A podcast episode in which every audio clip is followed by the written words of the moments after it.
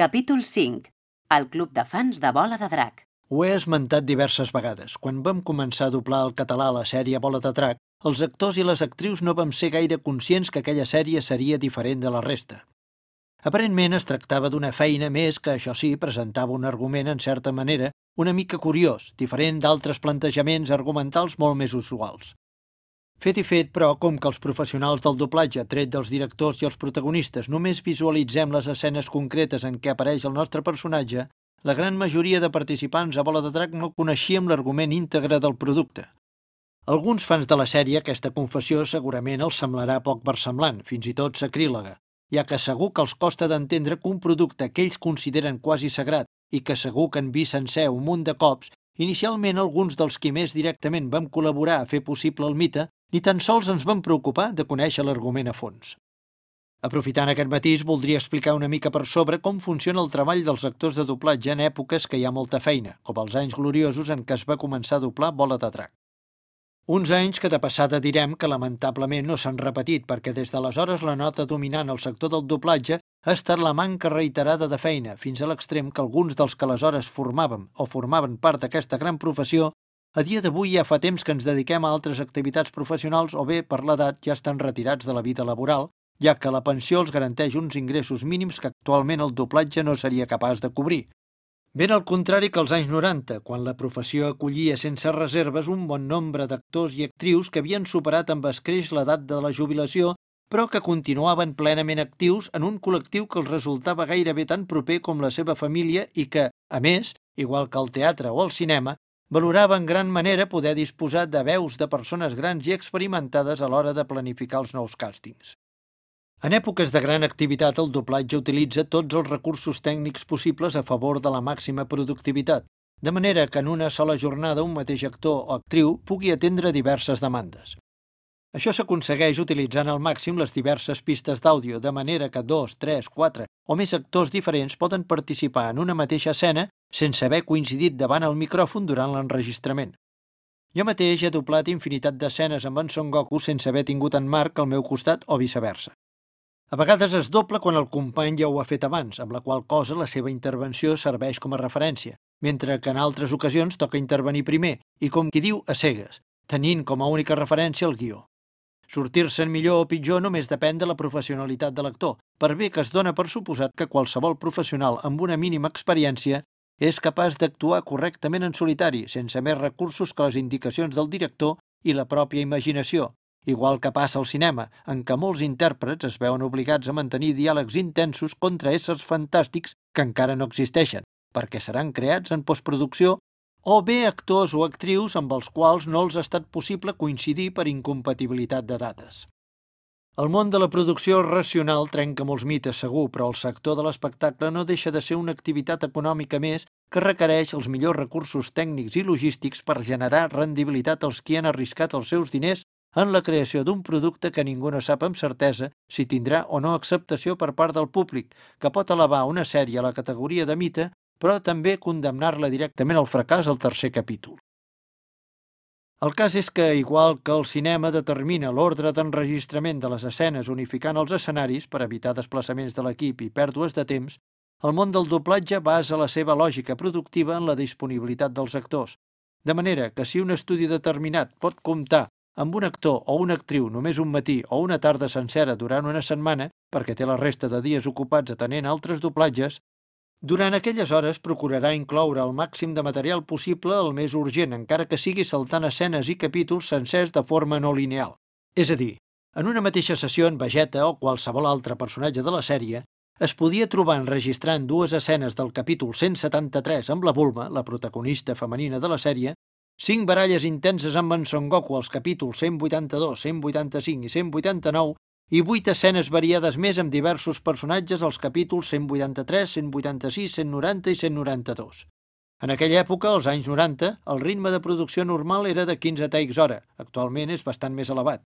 Per tant, si es podia comptar amb un actor durant 5 hores cada 3 dies, posem per cas, la lògica imposava enregistrar els 75 takes pendents més urgents del personatge que doblava aquell actor, encara que això obligués a fer malabarismes amb les pistes de so, els capítols i els gràfics que utilitzen els auxiliars de producció per entendre's enmig d'aquest aparent caos. Sigui com sigui, el cas és que quan un actor treballa cada dia de forma intensa i variada, la pràctica estimula al màxim els sentits i el resultat és un treball tal vegada tan o més digne del que es podria esperar treballant d'una forma aparentment més lògica. Més propera al teatre tradicional, per dir-ho d'alguna manera, en el qual l'obra sempre es desenvolupa amb tots els personatges necessaris en escena i d'una forma lineal. L'ideal del doblatge de Bola de Drac, sens dubte, hauria estat reunir-nos un bon dia tots els actors i actrius explicar-nos l'argument sencer de la sèrie i també les característiques i motivacions dels diferents personatges, bons i dolents, fent unes lectures aproximatives dels primers capítols i uns quants assajos preliminars per començar a enregistrar de forma lineal i amb tots els actors en escena només quan tothom tingués clar quin era el context dramàtic en el qual ens desenvoluparíem. Aquesta forma de treballar, pròpia del teatre clàssic i també del cinema de gran pressupost, que fins i tot compta amb coac especialitzat a treure el màxim profit dels actors i les actrius principals, no té res a veure amb el món del doblatge, en què la majoria de les vegades l'actor ha de suplir amb agilitat i reflexos un treball que l'original ha pogut crear comptant amb un temps i uns mitjans que el doblatge no permet ni de bon tros, no pas perquè sigui contrari als mètodes artesanals que, sens dubte, són els més adequats per crear grans obres i millors interpretacions, sinó perquè els recursos econòmics són els que són i, per tant, cal treballar sempre a correcuita per complir amb els objectius en el temps establert que és limitat. Cal entendre que no pot treballar de la mateixa manera una productora nord-americana, britànica o japonesa que crea films o sèries destinades a centenars de milions d'espectadors que una televisió pública autonòmica com TV3, que com a molt pot aspirar a audiències màximes de 800.000 espectadors i, en conseqüència, cobrar tarifes publicitàries proporcionades a aquests nivells. I és que el català, ens agradi o no, és una llengua minoritària. Si l'utilitzéssim 100 o 200 milions de persones al món, segurament les coses serien diferents, extremadament diferents. Però tenim un país petit que, més, a nivell de mitjans, tothom sap que pateix una forta pressió per part del castellà i cada cop més de l'anglès. En aquestes circumstàncies complexes és fàcil entendre la gran satisfacció que ha representat per a tots plegats, començant pels mateixos actors, veure com el doblatge de Bola de Drac en català ha estat qualificat entre els millors fins i tot per persones que es reconeixen castellanoparlants. A mi, en més d'una ocasió i cada cop més, se m'han adreçat nois i noies que m'han confessat que les primeres paraules que van atrevir-se a dir en català foren expressions pròpies de Bola de Drac, en especial insults d'en Vegeta com «ets un patata» o «sou una colla de manefles», Realment increïble, perquè mai en la meva vida no m'hauria pogut imaginar que podria ajudar a normalitzar la meva llengua materna d'una forma tan peculiar. Si en Pompeu Fabra fos viu, segur que s'hauria sorprès tant o més que nosaltres mateixos. La primera vegada que vam ser del tot conscients que amb el doblatge de Bola de Drac estàvem fent una cosa realment especial va ser quan en Marc i jo vam rebre una trucada d'un grup de nois i noies que es van definir com el Club de Fans de Bola de Drac. Ens volien conèixer personalment i, a més, ens van proposar anar a una emissora de ràdio de Mataró per fer-nos una entrevista. Inicialment ens vam pensar que es tractava fins i tot d'una broma, perquè nosaltres no érem més que un grup d'actors de doblatge relativament novells als quals a ningú li podia passar pel cap d'entrevistar. Normalment els actors de doblatge són anònims, no són coneguts pel gran públic. Com a molt, la gent del carrer d'aquells anys podia reconèixer l'Arseni Corselles com a la veu inconfusible d'en J.R. de Dallas, o en Joan Pera com a la veu catalana i castellana d'en Woody Allen, però poca cosa més. Si el públic en general no sabia que la gran Elsa Fàbregas havia estat la mítica dobladora de l'Scarlett O'Hara a la no menys mítica producció Lo que el viento se llevó, o que en Joaquín Díaz o en José Luis San Salvador eren, respectivament, les veus de mites de Hollywood com Jack Lemmon o Humphrey Bogart, si aquells actors catalans, alguns dels quals havien debutat el doblatge l'any 1935 en plena Guerra Civil, no tenien club de fans ni eren requerits habitualment per fer entrevistes. Què dimonis hi fèiem nosaltres, simples actors amb molt pocs anys d'experiència, atrevint-nos a ser entrevistats com si fóssim autors de qui sap què? Fet i fet, però, el cas és que l'entrevista a la ràdio va anar bé. I uns dies després d'aquell primer contacte, un dissabte al matí, en Marc i jo ens vam trobar als Jardinets de Gràcia de Barcelona, lloc establert per fer una trobada amb seguidors de Bola de Drac, amb tants o més nervis i incerteses que els mateixos membres del club de fans esperant l'arribada dels nostres primers seguidors. Una aventura que segur que en Marc explicarà molt millor que jo, que sé que li agrada molt rememorar aquell curiós episodi. Després de la invitació que m'ha ofert en Joan, em veig amb l'obligació d'explicar una mica com va anar aquella trobada amb els creadors del club de fans d'Akira Toriyama. Encara que en Joan diu que es tractava d'un club de fans de bola de drac, exactament eren del club de fans de l'autor, l'Akira Toriyama, i, per tant, a part de bola, també incluïen Doctor Slum. Però, per explicar-ho, he retrocedit una mica en el temps, dues setmanes abans de la trobada. Una tarda, em va trucar per telèfon una noia que deia que era la presidenta del club de fans d'Akira Toriyama i que desitjava fer-nos una entrevista per un dossier que volien publicar sobre la sèrie. La noia, que es diu Núria, crec recordar, em va especificar que sobretot els interessava que vingués en Joan a l'entrevista. La presidenta del club era una fan absoluta del Vegeta. De fet, recordo que el dia que ens vam veure per primera vegada, ens va mostrar uns dibuixos que havia realitzat d'en Vegeta absolutament increïbles. Crec recordar que era professora d'art en una escola. Alguna vegada hi he explicat que en aquella època molt cop sabia que arribaven nous episodis abans que el mateix estudi de doblatge, i ho sabia gràcies a ella. Donava la casualitat que un dels seus alumnes era net d'un alt directiu de TV3. El net ho sabia pel seu avi i la noia em trucava i m'avisava. El nombre de persones que eren del club de l'Akira Toriyama era molt gran. Segons ens van explicar el dia de l'entrevista, fins i tot la policia havia anat al local social a preguntar què era exactament aquell club. No entenien que hi hagués tants socis. De fet, el club de fans d'Akira Toriyama es podria dir que va ser el primer moviment associatiu d'otakus de Catalunya i fins i tot d'Espanya. El més graciós d'aquella primera entrevista és que l'autèntic protagonista va ser en Joan, ell, o el Vegeta. Era l'autèntic personatge important. Us diré més. Si en Joan no hagués pogut venir a fer l'entrevista, no s'hauria fet, n'estic convençut. Tal era la devoció que tenien pel personatge. També val a dir que en Joan sempre ha tingut més mà esquerra que jo, i sobretot per aquella època.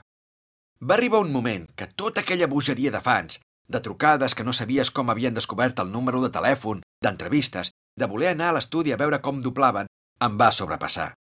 A mi, que m'agradava aquella feina perquè era artística i a la vegada anònima, de cop i volta tothom em coneixia i sabia que doblava en català en Goku Gran. I això, que encara no existien les xarxes socials. Per això vaig trobar lògic que un dia, mentre estàvem doblant un episodi de Zeta, en Joan em confessés que aquesta noia, la Núria, li havia dit que jo era una persona bastant esquerpa i que fins i tot ho tenia un pèl cregut, això de doblar el protagonista de la sèrie. Aquell comentari em va fer reflexionar i em vaig posar en la pell de l'altra persona, del que admira una tasca que estàs fent. Al cap i a la fi, sense ells, sense vosaltres, els admiradors de l'Akira Toriyama, nosaltres no seríem res. Bé, no és que siguem gran cosa, si més no, ho sento així. Però és cert que des d'aquell comentari, fos cert o no, sempre he intentat atendre i a ser amable amb tothom, perquè, encara que jo sabia que es tractava més d'un tema personal de caràcter o de ser més reservat, la realitat era que a ulls d'altres donava una altra sensació, i això ho havia de canviar. Però tornem a la primera trobada amb els fans. Aquell dissabte al matí, que ens vam trobar, també ens va acompanyar la Marta Barberà, la veu d'en Krilin, el millor amic d'en Goku. I a més de la Núria, va venir un altre noi, en Manu. Actualment ocupa el càrrec de Product Manager d'una de les distribuïdores d'animació japonesa més importants d'Espanya. Ens van regalar uns carnets oficials i un honorífics a cadascú. Jo encara el guardo i crec recordar que en Joan també. Com que no sabien com érem físicament ni tenien cap imatge nostra, ja que en aquella època no existia internet, ens van enganxar la fotografia del personatge de la sèrie. El meu número de soci és el HU4 em van explicar que el 4 es referia a la quarta bola de drac que representava la zona 4. Catalunya l'havien dividit en set zones, cadascuna corresponia a una bola de drac. I depenent d'on era el soci, li corresponia una bola o una altra. Em sembla que la cosa anava així. Han passat molts anys. Durant una bona temporada, vam anar tenint contactes. Ens van visitar l'estudi i ens van fer altres regals.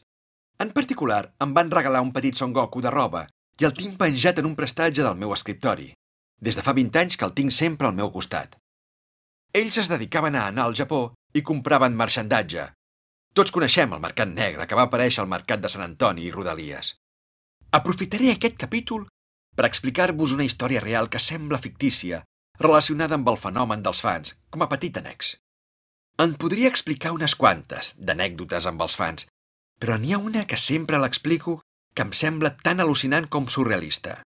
Si no m'hagués ocorregut a mi, diria que és una història fictícia, que no pot ser creïble tota aquella cadena de successos. Però sí, tot és cert, i tot va passar una nit de dissabte, a Barcelona.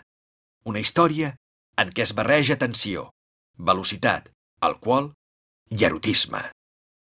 Aquella nit celebràvem el comiat de solter d'un dels meus germans, concretament el meu germà petit. Primer vam quedar tots a un pub irlandès, força conegut, que hi ha davant de la plaça de la Sagrada Família. Allà vam fer unes cerveses abans d'anar al restaurant que els organitzadors de la vetllada havien llogat al carrer Balmes. La majoria anàvem sense mitjà de locomoció.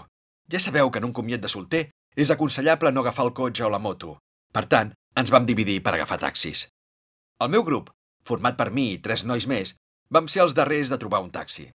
Us podeu imaginar que un dissabte a l'hora de sopar en un lloc tan turístic com la Sagrada Família és ben difícil trobar un taxi lliure. Ja havien passat més de 10 minuts, quan vam creure convenient anar caminant fins a la Diagonal, amb l'esperança de poder aconseguir un taxi lliure. Ens va costar. Força ens va costar. Però finalment vam trobar-ne un. Jo vaig seure al darrere, al costat d'una de les portes. Si ets jove i agafes amb un grup un taxi, t'aconsello que mai no t'asseguis al vell mig, entre els teus companys o companyes, sobretot si els teus col·legues són d'aquells que els hi costa ser solidaris i no recorden que de vegades han de pagar. Ho dic per experiència, que el taxi s'aturi, que tothom baixi de pressa del vehicle i et quedis tu al mig del seient amb cara de babau mentre el taxista et mira de fit a fit esperant cobrar, tal com diu l'anunci, no té preu. I com que jo, quan sortia de farra, era el tòtil que sempre queia i acabava pagant, sí, és cert que no tothom té amics tan garrepes com els meus. Amb els anys, m'he acostumat a ser dels darrers en entrar en un taxi quan va tot ple. Ja des d'un bon començament vaig pressentir que alguna cosa no aniria gaire bé. La música maquinera que se sentia a l'interior del vehicle em rebotava dins el cap com una pilota de ping-pong. El taxista que ens portava era un xaval jove, d'uns 25 anys. Anava vestit amb un xandall fosc, clàssic, que portava una franja blanca al lateral, de dalt a baix. El noi ens va preguntar on anàvem i arrencar sense gaire miraments. De sobte, entre l'harmonia de la música, vaig escoltar uns sons nasals profuns i mucosos. Semblava que el nostre taxista tenia problemes importants. Un moc pastós intentava baixar per les fosses nasals i el noi feia el possible perquè no sortís de la cova. Joder, va dir el nano. ¿Alguien de vosotros tiene un clínex? Els meus companys van dir que no. Jo no vaig dir res. Tampoc en tenia, val a dir. Va baixar la finestreta de la seva porta. Em preocupava on aniria a parar el moc, sincerament. Una cosa pastosa i humida va sorgir de la seva boca i va anar a parar al vell mig de la diagonal després d'executar un soroll de carnots tan fort que es va barrejar amb els compassos de la música electrònica d'una manera perfecta. Una rialleta va sorgir d'algun dels nois que m'acompanyaven. Just després, el taxista va començar a fer sorolls patant la llengua amb el paladar d'una manera accelerada mentre mirava cap a l'exterior de la finestreta. Potser ha vist algun colom o algun gos, vaig pensar. La segona vegada que va executar aquest curiós so, va començar a cridar «Ei, guapes!». Va ser llavors quan em vaig adonar que unes noies, engalanades per sortir de nit, passejaven per la vorera central de la Diagonal. Em vaig mirar el col·lega del costat, sorprès, a punt de riure. A les titis les gusta que la saluden i les digan coses guapes. A partir d'aquell moment, algú li va començar a donar conversa. No sé quin va ser exactament el motiu que jo també entrés en la conversa. Tampoc vaig dir gaire cosa, una opinió o un breu comentari. El cert és que el noi taxista va mirar pel retrovisor. Joder, tío, tú eres Son Goku! Esclar, tothom es va posar a riure. Però què dices? Que sí, tio, que ets el Goku! A partir d'aquí, es van acabar els mocs, les nenes que passejaven pel carrer, la música maquinera, en definitiva, qualsevol altre tema. De tal manera que el noi es va emocionar tant, explicant com li molava la sèrie, que es va passar al punt de destí. Quan el vam avisar, el xaval, després d'un renec, va girar completament el volant i en ple carrer Balmes va canviar de sentit. No me'n recordo dels altres, però jo sí que vaig fotre un crit i vaig dir acollonit un «Què haces, animal?» El nano, un pèl fatxenda, va respondre que no passava res, que controlava la situació. Després, d'una manera distesa, ens vam acomiadar d'ell, al vell mig del carrer Balmes, i vam entrar al restaurant. El local on anàvem a celebrar el comiat de solter era un petit bar que, aquella nit, només era exclusiu per a nosaltres. El sopar va transcorrer amb riures, anècdotes, bon humor i ganes de gresca. Al final d'aquell sopar, els organitzadors de la festa, que no s'estaven de res, Havien contractat un stripper professional. Us podeu imaginar el rebombori que havia causat la notícia quan ens vam assabentar. Ja a les postres, algú dels companys que havia anat al lavabo ens va dir que s'havia trobat l'estripper retocant-se el mirall amb l'ajuda d'un acompanyant. Minuts més tard va fer l'aparició la noia en qüestió, però el crit que van fer uns quants companys i jo, exactament els nois que havíem anat amb taxi, no va ser per la noia, que era preciosa i tenia tots els números de ser victorejada, sinó pel col·lega que l'acompanyava. Un jove que anava vestit amb un xandall blau i que feia un parell d'hores ens havia deixat en la mateixa porta del local. No podia ser. Quantes probabilitats hi ha que a Barcelona agafis un taxi i el mateix taxista el tornis a veure fent d'acompanyant d'un stripper professional? Us podeu imaginar la cara d'al·lucinats. El noi, que tenia un nom molt particular, alguna cosa així com Aurelio o Amancio, també es va sorprendre de veure que érem nosaltres. Algú es podria pensar que tot estava fet expressament, però era evident que no. De fet, el taxista ens va explicar que era amic de la noia, eren del mateix barri, i que de vegades, com que ell treballava a la nit, quan la noia havia d'anar a un local on no coneixia ningú, l'acompanyava per cuidar-la i vigilar que cap client es passés. Val a dir que l'Aurelio, diguem que es deia així, va acabar brindant amb nosaltres, això sí, com a bon professional no va beure alcohol. Durant una bona estona vam estar parlant del doblatge de les sèries d'anime, de fet, fins i tot va començar a dir sèries i pel·lícules que jo havia participat en el doblatge. I entre elles tenia predilecció per un film oriental basat en un còmic que s'anomena Rikyo, la història de Riki, i que jo havia doblat al tal Riki. De la gent que m'ha reconegut fora de la feina a través de la veu, molts són taxistes. Els taxistes, com que sempre estan mirant endavant, es queden molt amb la veu de les persones i podríem dir que tenen l'oïda molt ben educada. Però la història no acaba aquí. L'Aurelio se'n va anar amb l'stripper i la nit va continuar.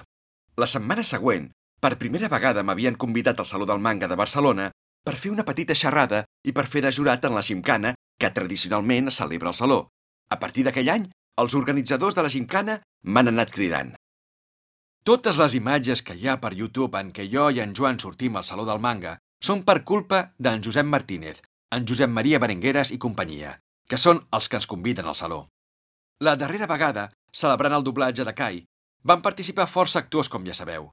Qui ho diria, quan em van convidar per primera vegada, que quatre dels organitzadors participarien desinteressadament al doblatge de Kai? Ja us ho explicaré al capítol referent al tema. Doncs, com deia, aquella primera trobada al saló vaig fer de jurat a la gincana. I quan es va acabar, em van demanar si per altaveu podria dir el nom dels guanyadors. Quina seria la meva sorpresa quan, encara no havia acabat de dir tots els noms, vaig sentir una veu que em cridava. Efectivament, era el taxista. Després d'aquell dia, no l'he tornat a veure. Per cert, si per casualitat llegeixes aquest llibre, una abraçada, company.